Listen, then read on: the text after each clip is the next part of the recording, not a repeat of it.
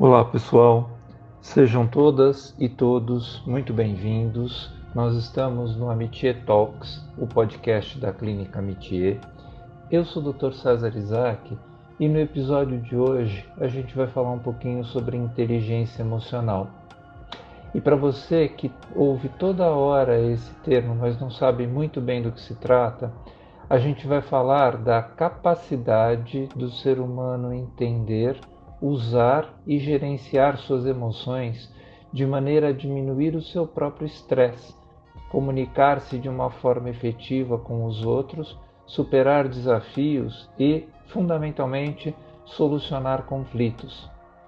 Essa habilidade ajuda a construir relacionamentos mais fortes, a ter sucesso na escola, no trabalho, a alcançar os seus objetivos pessoais e profissionais e também pode ajudar a se conectar com os sentimentos dos outros, transformando intenções em ações. Mas antes da gente começar a falar propriamente de inteligência emocional, vamos entender como é que a gente chegou até aqui. Desde que o ser humano se organizou em grupos ou tribos para conseguir sobreviver, a humanidade vive períodos ou eras de organização desses grupos. A primeira era foi a era agrícola. Acredita-se que cerca de 10 mil anos atrás a humanidade já praticava agricultura. E ao cultivar a terra, o ser humano passou a escolher e produzir os alimentos que nutriam o seu grupo. Isso permitiu que as pessoas se estabelecessem, já que a comida necessária para a sobrevivência podia ser obtida num só local.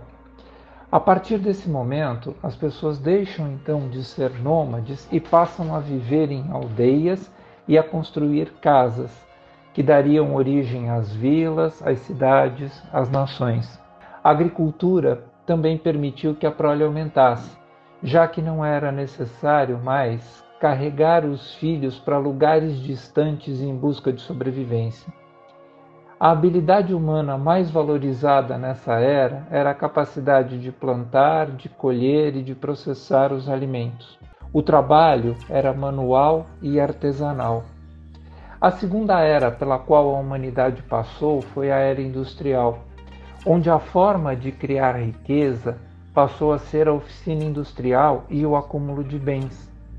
A fábrica passou a ser geradora de recursos econômicos e financeiros. As pessoas eram capacitadas para o padrão de produção industrial estabelecido na época. Esse processo levou à substituição das ferramentas por máquinas. A energia humana começou a ser substituída pela energia motriz e o modo de produção doméstico ou artesanal passou a ser substituído pelo sistema fabril. O advento da produção mecanizada em larga escala deu início a uma transformação dos países e das suas populações. Na era do padrão, a habilidade humana mais valorizada era o trabalho repetitivo, levando à fabricação de produtos idênticos, independentemente de quem os tivesse feito. É nessa era que surgem as escolas, com os uniformes para os alunos, os ensinos coletivos em salas de aula, garantindo que todos tivessem uma formação idêntica. E hoje, que era nós vivemos? Hoje a gente vive a era digital, também chamada de era da informação ou era da tecnologia. Os robôs estão substituindo os seres humanos na linha de produção é nessa nova era que começou no final do século XX que houve um impulso graças ao avanço tecnológico e o aumento de informações e conhecimentos que a gente está adquirindo. Para vocês terem uma ideia, hoje em dia é incalculável a quantidade de novas informações que surgem diariamente. A tecnologia está ao nosso lado nesse exato momento mesmo que você não se dê conta. Silenciosa, ela acompanha cada passo do seu dia e conecta você às informações que quebram fronteiras, otimizam seu tempo e facilitam seu trabalho.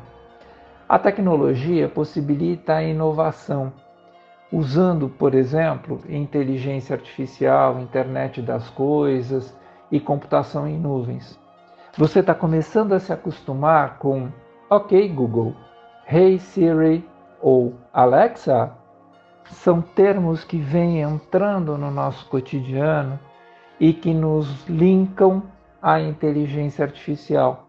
Além de tornar os processos mais ágeis e eficazes, a era digital dá velocidade à propagação de informações. Nunca foi tão rápido enviar e receber conteúdos 24 horas por dia, quando e onde você estiver. Basta ter uma conexão ativa com a internet. E pronto, você tem todo tipo de informação que precisa na palma da sua mão. Para adaptar os negócios a essa mudança, não é só preciso investir em tecnologia, melhorar a infraestrutura de TI, mas também mudar a capacidade de adaptação às novidades. Ver erros não como falhas, mas sim como formas de aprendizado.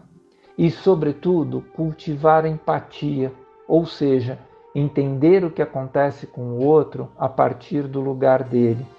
Com tudo isso, na era digital, o ser humano está se tornando único, plural e sem padrões de atitude e comportamento. Por isso, a inteligência emocional é uma das habilidades mais esperadas nos profissionais de hoje e do futuro. Pensa comigo.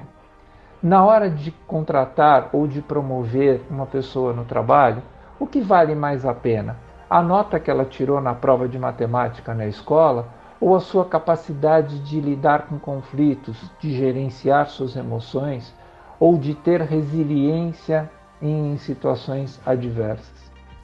O escritor Daniel Goleman define inteligência emocional como a nossa capacidade de reconhecer os sentimentos próprios e dos outros de forma a mover a nós mesmos e àqueles que estão ao nosso redor. Essa habilidade, chamada inteligência emocional, está apoiada em quatro grandes pilares ou quatro competências. primeiro deles, autoconsciência ou autoconhecimento, que é a capacidade de reconhecer os seus próprios sentimentos. O autoconhecimento é a base da inteligência emocional. O segundo pilar, a autogestão, que é a capacidade da gente controlar as nossas emoções. E depois que você consegue identificar esses seus sentimentos, passar a controlá-los faz com que você se estresse menos, com que você domine a, o ambiente, a situação. O terceiro pilar é a empatia, que significa a habilidade de compreender a outra pessoa a capacidade de se colocar realmente no lugar do outro, sem fazer julgamentos, é fundamental para se desenvolver inteligência emocional. E o quarto pilar é a habilidade social, que é a capacidade de se conectar ao próximo e com a sociedade. Não é apenas sobre controlar as suas emoções, mas também as das pessoas, do ambiente que está ao seu redor para que tudo flua de maneira melhor, para que você diminua o estresse dos seus relacionamentos. Dentro desses quatro pilares, os dois primeiros, autoconhecimento e autogerenciamento, trabalham internamente regulando as nossas crenças, os nossos pensamentos, as nossas emoções. E os dois últimos, a consciência social ou empatia e a gestão, trabalham externamente contribuindo para a construção de interações mais saudáveis. E quando a gente fala em empatia, presta atenção, a gente quer dizer o seguinte: empatia é ver com os olhos dos outros, é calçar o sapato alheio, é sair de si mesmo e, sem julgar, reconhecer o que o outro sente, pensa ou faz é estar aberto para se colocar no lugar do outro e compreender suas ações. A empatia amplia nossa sensibilidade para nossa humanidade. Somos todos um. Quanto mais entendemos o outro, mais entendemos a nós mesmos. Quanto mais entendemos a nós mesmos, melhor entendemos o outro. Nossas emoções podem ser combustível de realização, podem ser guias e mensageiras das sabedorias mais profundas, mas também podem ser freios sabotadores dos nossos sonhos ou véus que embaçam a nossa razão. Tudo depende da forma com que nos relacionamos com o que sentimos. Não há emoções excessivamente boas ou ruins. Cada uma tem sua função evolutiva. O que existe são formas saudáveis e destrutivas de lidar com esses nossos sentimentos. E eu vou dizer mais: engana-se quem acredita que esta seja uma habilidade necessária somente no mundo corporativo. Os conhecimentos adquiridos com inteligência emocional vão contribuir para os seus relacionamentos de amizades e familiares. E para te ajudar a desenvolver a sua inteligência emocional e alavancar a sua vida pessoal e profissional, ouça e coloque em prática essas sete dicas que eu vou te passar agora. Primeira, observe o seu comportamento. Aprenda a controlar os seus impulsos. Segunda, aprenda a lidar com as emoções negativas e entenda que erros podem acontecer e esses devem servir de aprendizado. Terceira dica: seja empático. Assim você contribui para um clima organizacional mais amigável e harmônico, tornando o seu cotidiano mais tranquilo. 4. Administre sua ansiedade. Aprender a fazer a sua gestão de tempo não significa sacrificar vida pessoal e profissional. Significa juntá-las de maneira saudável para você. Quinto, cultive um bom relacionamento interpessoal. Motivar os colegas leva a uma visão mais empolgada e positiva do grupo. Sexto, Desenvolva a autoconfiança. Não tenha medo de sair da sua zona de conforto e de se arriscar. Você certamente vai produzir coisas novas e se surpreender com elas. E por último, busque novos aprendizados. Inclua cursos em seus planos. Novas habilidades vão fazer diferença no seu cotidiano.